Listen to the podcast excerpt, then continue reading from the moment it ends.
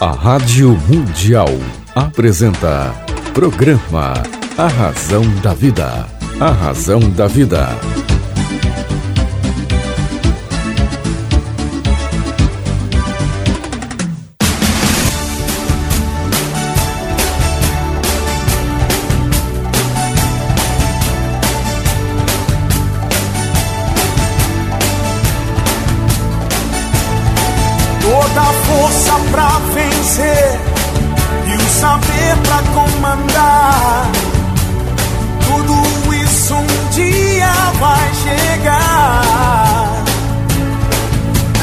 Jornada que começa, mil perguntas vão surgir. Vai achar suas respostas, vai saber aonde ir. Só você vai encontrar liberdade pra viver. E um dia então será como um grande homem deve ser. Olá, tudo bem? Fique comigo que eu estarei com você aqui na sua, na minha, na nossa querida Rádio Mundial. Mundial. Quero lembrar que o livro A Semente de Deus, que conquistou 51 países, está em todas as livrarias do Brasil. Você encontra aí em todas as livrarias do Brasil. Você encontra também nos sebos, é, nos sebos. Eu adoro que os meus leitores visitem sebo. Eles tiram fotografia, me mandam. Olha, eu até publico. Você manda a foto, põe lá o teu nome, o nome do sebo que você encontrou meus livros e eu até tenho colocado aí nas minhas mídias sociais. E fala, ah, Romão, puxa vida, mas sebo, é, sebo, sebo tem um valor intrínseco na nossa literatura, porque só nos sebos você ainda encontra todos os autores e principalmente os grandes mitos da nossa literatura. Dificilmente você vai achar numa livraria hoje Machado de Assis, essa de Queiroz e tantos outros. Aliás, Sempre digo que se Jorge Amado fosse vivo, ficaria um dia inteiro dentro de uma livraria e ninguém saberia nem quem é. Tal a situação de decadência da nossa literatura dentro das livrarias hoje, que preferem vender celular. Hoje, livraria vende celular. Agora, celular é para Casa Bahia, minha querida amiga Luísa Trajano, do Magazine Luiza. Livraria tem que vender livro. E como eles esqueceram de vender livro durante muito tempo, vem esquecendo de vender livro, vem, estão passando aí por uma, por uma situação adversa. Mas visite os sebos. Os sebos você vai encontrar todos os meus livros, os 25 títulos que eu escrevi ao longo da carreira, você pode encontrar nos sebos e lá você também verá aí todos os grandes autores brasileiros, os clássicos da nossa literatura. Eu quero fazer hoje aqui uma recomendação de um livro de um, dois queridíssimos amigos. É, são pessoas maravilhosas, Sandro Magaldi e o meu querido irmão também, José Salib Neto. Eles escreveram um livro chamado Gestão do Amanhã. Tudo o que você precisa saber sobre gestão, inovação e liderança para vencer na quarta revolução industrial. O livro tem uma recomendação aqui do Jorge Paulo Lema, e o, o Jorge Paulo Leman diz o seguinte: abre aspas. Uma obra importante que ensina, por meio de conceitos modernos e casos práticos, profissionais e empresas a competir em uma economia baseada em rupturas. O livro é pela editora Agente, lá do meu querido amigo Roberto Chinechique, da Roseli Boschini. Ele ainda tem aqui algumas recomendações do meu professor aqui, William Uri, olha que espetacular. Walter Longo, Cristiane Correia, que a Cristiane Correia é autora do best-seller Sonho Grande. Eu quero desejar a vocês, meus queridos amigos Sandro Magaldi e José Salib Neto, eh, todo sucesso do mundo. O livro já é um sucesso, né?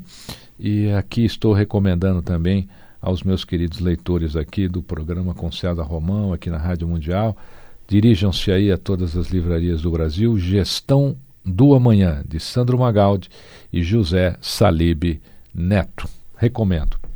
Hoje eu tenho um privilégio, ele veio aqui, fez um, um sucesso danado e recebi um monte de mensagem aqui para que ele voltasse. Aí ele voltou. Eu, eu preciso pegá-lo antes que ele comece a viajar, porque quando ele começa a viajar não tem mais como é, é, é, trazê-lo aqui no programa, tá bom? Seja bem-vindo, meu querido amigo Milton Assunção, um amigo que tenho com muito carinho e o considero como o mentore dos nossos vinhedos mundiais. Bem-vindo ao programa César Romão. É sempre um prazer vir aqui, César. Obrigado mais uma vez pelo convite.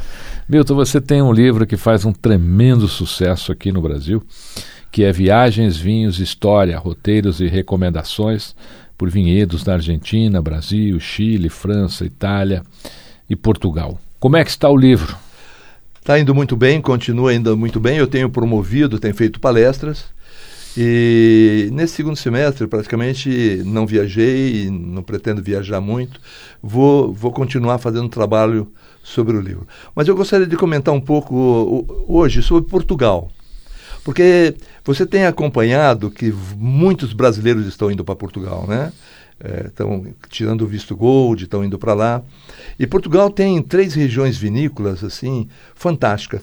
É, é curioso porque no passado os brasileiros iam para a Europa, passavam por cima de Portugal, iam para a Itália, iam para a França, para a Inglaterra, não paravam em Portugal. Eu, o, quando eles começaram a parar em Portugal, eles descobriram Portugal. E agora Portugal faz parte do roteiro. E lá tem três regiões vinícolas, que é o Alentejo, o Dão e o Douro, que eu cito assim em detalhes no livro, que eu gostaria de recomendar a brasileiros que viajam que, primeiro, desçam em Portugal, reserve alguns dias para Portugal. E se apreciar visitar um, as regiões ou alguma das regiões. Tem um vinho maravilhoso, né? o Alentejo, o Dão e o Douro, e é interessante porque cada um com uma história diferente. A história do vinho do Alentejo é diferente da história do vinho do Dão, é diferente da história do vinho do Douro, inclusive as castas, o nome das castas. Né? É interessante, por exemplo, o Tempranilo, ela chama tinta roriz. Ela tem, ela tem é, é, nomes diferentes em vários lugares. Então é interessante conhecer Portugal. Então eu estou fazendo uma recomendação para os, leit os seus ouvintes e leitores. Já que você falou de Portugal, é, aqui no Brasil nós temos um consumo bom até do chamado e conhecido vinho verde. E aqui no Brasil eu fico é, observando, né? E as pessoas acham que estão tomando vinho verde pela cor do vinho verde, porque é verde por causa da cor do vinho verde, que normalmente é, é época de bacalhau. Né? É. O pessoal já, principalmente supermercado Pão de Açúcar, por exemplo, né? que tem origem é. portuguesa, já bota o bacalhau, com, tome vinho verde. Né? E eu queria que você contasse aqui para os nossos queridos ouvintes que o, o, vinho chama verde não porque ele é verde. Nem todo vinho verde é verde. e verde é uma região então, é, de vinho, Portugal. O, o, vinho verde, ele é da região do norte de Portugal, ali no Minho. É, a uva que faz o vinho verde chama alvarinho. E, e, e, o pessoal confunde alvarinho como sendo a marca do vinho, é o nome da uva. Uhum. E a cidade principal chama Monção e fica na beira do rio Minho. E é interessante porque o vinho verde é um vinho é, sparkling wine, é um espumante. E é interessante também porque caiu muito o consumo do vinho verde, não só em Portugal como aqui, em função do espumante. Quando cresce a venda do espumante, o, o consumo de espumante, caiu a, a, a, a, a venda do, e o consumo do vinho verde. Por exemplo, a região da Bairrada, é uma região que tem uma uva chamada baga, tinta, que ela é longeva, ela tem uma acidez muito forte, e os vinhos do, da bairrada, os tintos, são longevos, ficam 18, 20 anos evoluindo. E só que não tem mercado, porque o Dão e o Douro e o, e o Alentejo dominam o mercado. Eles entraram agora no espumante e estão fazendo muito sucesso com o espumante. E o verde, então, está te, tendo uma pequena queda de consumo lá em Portugal. Aqui no Brasil, eu, eu, eu, brinco aqui, eu chamo a Fátima Salton de Fátima Proseco, não fui eu que criei isso, né? Mas é, é, eu acho que foi ela mesma, numa entrevista que deu na Hebe uma vez, parece que foi isso, né? E não, não foi numa entrevista não. Ela estava ela estava entrando na casa da Hebe e alguém perguntou para ela como é seu nome e ela brincou e falou Fátima Prosecco. Muito amigo do do, do, do Ângelo Salton. O Ângelo foi uma pessoa que trabalhou muito, né, pelo vinho nacional aqui e praticamente começou a difundir essa história do Prosecco aqui aqui no Brasil, né? Você poderia falar um pouquinho sobre o Prosecco, não só aqui no Brasil, como também no mundo? Ou o Brasil ainda é o país que tem um consumo é, relativamente equilibrado a outras partes do mundo em Prosecco? Então, o Prosecco também é uma uva, né? A uva chama Prosecco e ela é da região do Vêneto, duas cidadezinhas agora que não lembro o nome, mas perto ali de Veneza. E, na verdade, o Prosecco, a uva Prosecco, ela desenvolveu na região de, a região de Udine e depois que migrou para aquela região do Vêneto. E hoje é uma região demarcada também. Então você não pode chamar de Prosecco como cunhaque, como champanhe, você não pode chamar o espumante, mesmo que você faça com a uva Prosecco, você não pode chamar de Prosecco. Tem que ser o Prosecco, tem que ser feito na região demarcada. São duas cidadezinhas, eu não me recordo o nome. E aqui no Brasil, a questão de uns 10, 10 anos atrás, chegou forte. Só que o espumante, o espumante, ele ainda é muito mais forte. Há pouca poucas opções de prosecco no mercado. E então acaba consumindo muito mais o espumante em função de custos. Mas também. se usa muito ainda. Eu vejo muitos rótulos ainda que, pelo menos aqui no Brasil, essa coisa do prosecco, né? O Bisol usou durante um tempo esse, essa, essa nomenclatura de Prosecco também. Agora na, na, nas novas garrafas não tem mais. Então, mas eu fui agora, agora a, a, no primeiro semestre, eu tive numa vinícola, a região do, do Vale do Aconcagua, do Rio Aconcagua, no Chile. Ele tem um vinho Oporto. Lá, fabricar, que ele produz com uma uva, uma uva tinta, não lembro qual é mas ele chama o Porto. Aí eu falei, mas o vinho do Porto é lá de Portugal, da região do Porto. Ele fala, estou vendendo. Não chega nem nos pés do vinho do Porto, é, mas ele tem um tem Porto. Um, um Porto. Você conheceu a, a, a vinícola da família Frescobaldi na Itália? Não, não conheci. Não, não. Eu conheci mais as vinícolas da região do, do Piemonte, né? A região do Barolo, aquela região ali é, e, e, também mais a Toscana. Montaltina. Montaltina, Montepulciano e, e, a região de Siena e, e Florença, né, que tem o, o Chianti, né, que é Milton Assunção, ele é autor do livro Viagens, Vinhos e História, tá, está em todas as livrarias do Brasil, um, um livro maravilhoso, eu recomendo. Se você gosta de vinho, recomendo. Se você não gosta, também recomendo, porque Vinho é cultura, isso é cultura. O vinho não é só o vinho, é a história né, que ele tem por trás dele. Meu querido amigo Milton Assunção, eu quero dizer o seguinte: eu, eu tenho notado que os vinhos e muitas vinícolas, principalmente vinícolas que atravessaram aí por algum, alguma circunstância e alguns problemas, elas passaram a produzir vinhos para receberem notas principalmente na era de ouro do Robert Parker. O Robert Parker está tá, tá, tá, tá, bem doentinho, né? Você tem notícia dele ou não? Não, eu não tenho notícia, mas parece que ele não está bem, né? É.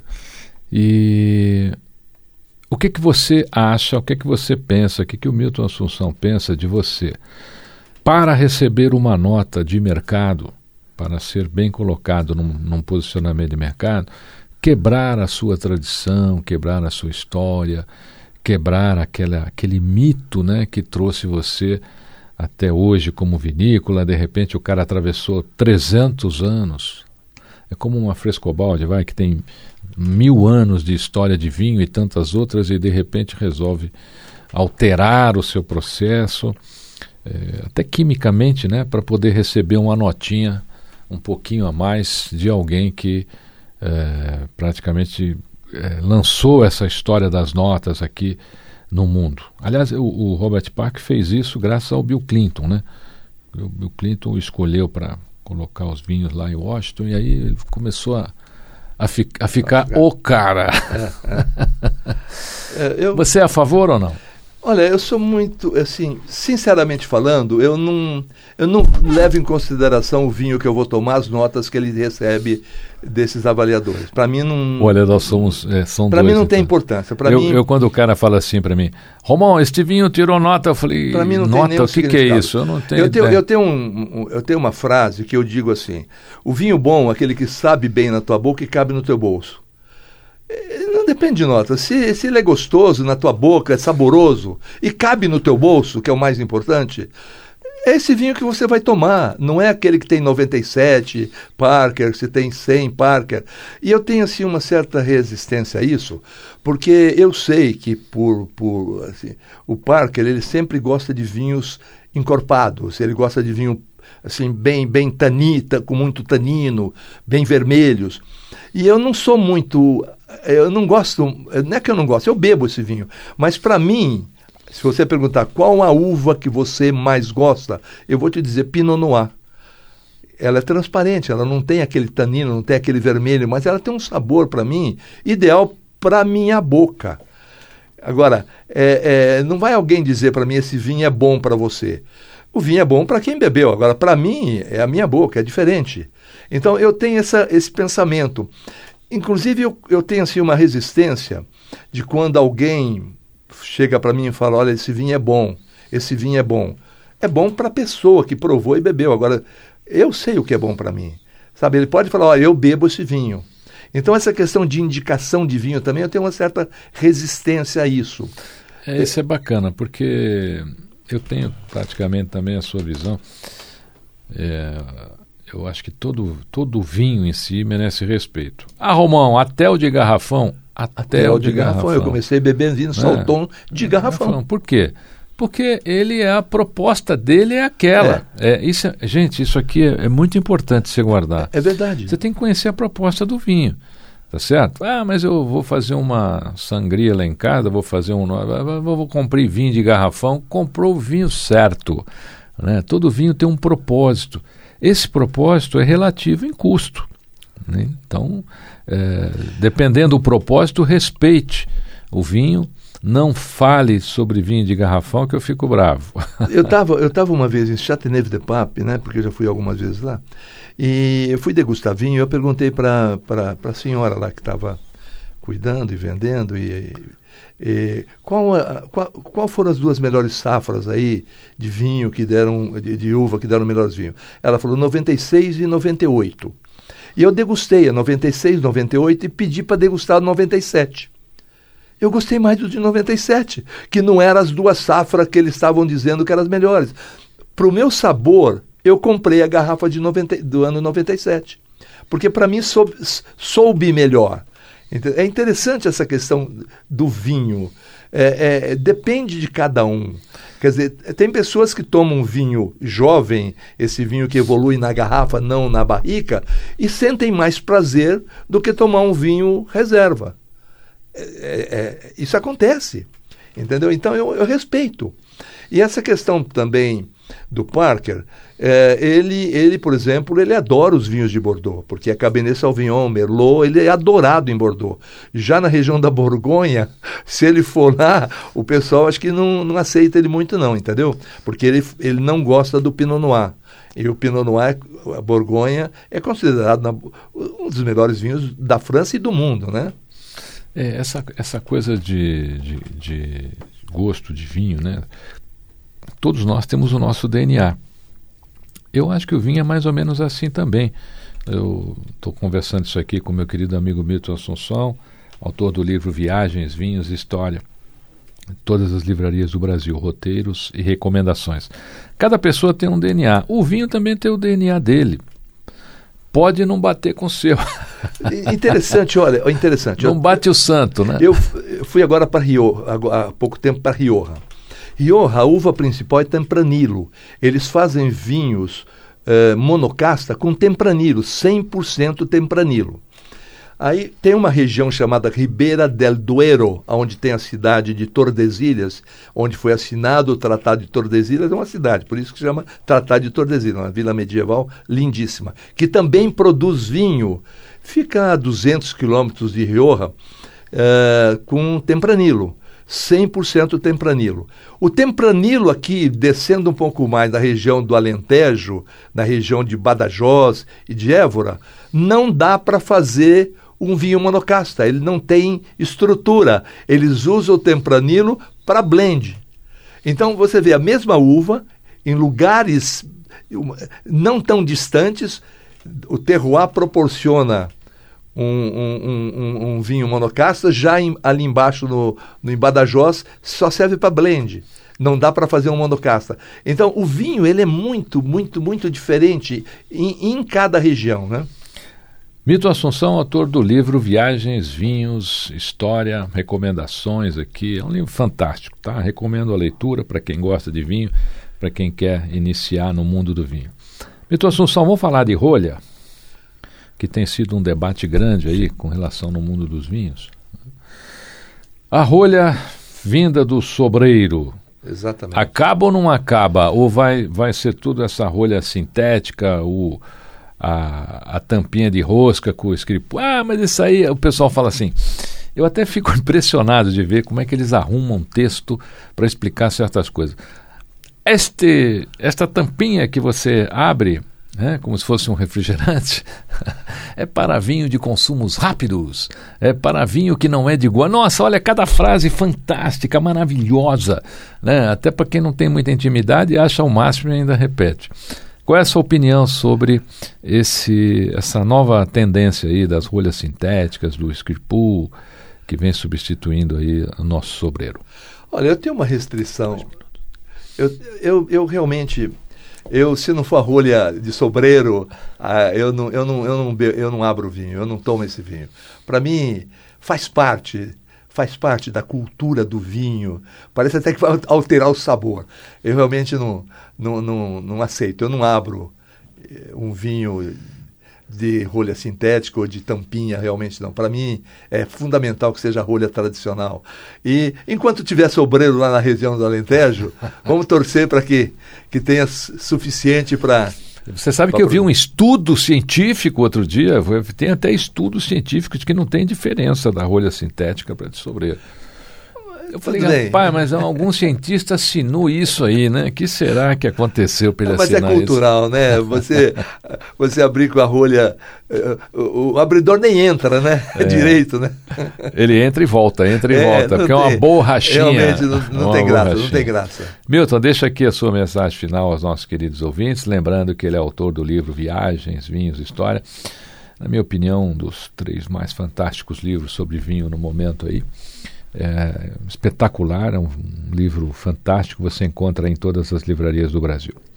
Milton Assunção, sua mensagem final aos nossos queridos então, ouvintes. O meu livro, além de vinho, tem viagens, tem roteiros de viagens, tem recomendações e tem principalmente história, a história do vinho de cada região. E acho que isso é interessante. Então, quem não tiver condições de viajar, viaja nas minhas viagens. Boa, boa. Então, tá livro... vendo o professor Reinaldo Polito, que nunca tem agenda para estar no meu programa? Aliás, Milton, manda aqui um abraço aqui que a gente Sim, comentou sobre o professor Reinaldo dele, Polito. Sou muito fã dele. Pergunta se ele já leu o seu livro aí para ele. Reinaldo, você já leu meu livro aí? Recomenda, por favor. você é formador de opinião, me ajuda aí. Milton, muito obrigado por vir. Obrigado viu? pela Toda vez que lançar um livro, chegar de alguma, de alguma viagem, você pode me avisar, você volta aqui ao programa para a gente conversar. Muito obrigado mais uma vez, um abraço aos seus ouvintes. Tudo bem aí? Tudo bem? Então tá bom. Lembrando do livro A Semente de Deus, está em todas as livrarias do Brasil. O livro já conquistou 51 países e você pode lê-lo aqui no nosso querido Brasil, encontrando aí nas livrarias, nos sebos principalmente. Tá bom? Fique comigo que eu estarei com você aqui na sua, na minha, na nossa querida Rádio Mundial. A Rádio Mundial apresentou Programa A Razão da Vida. A Razão da Vida.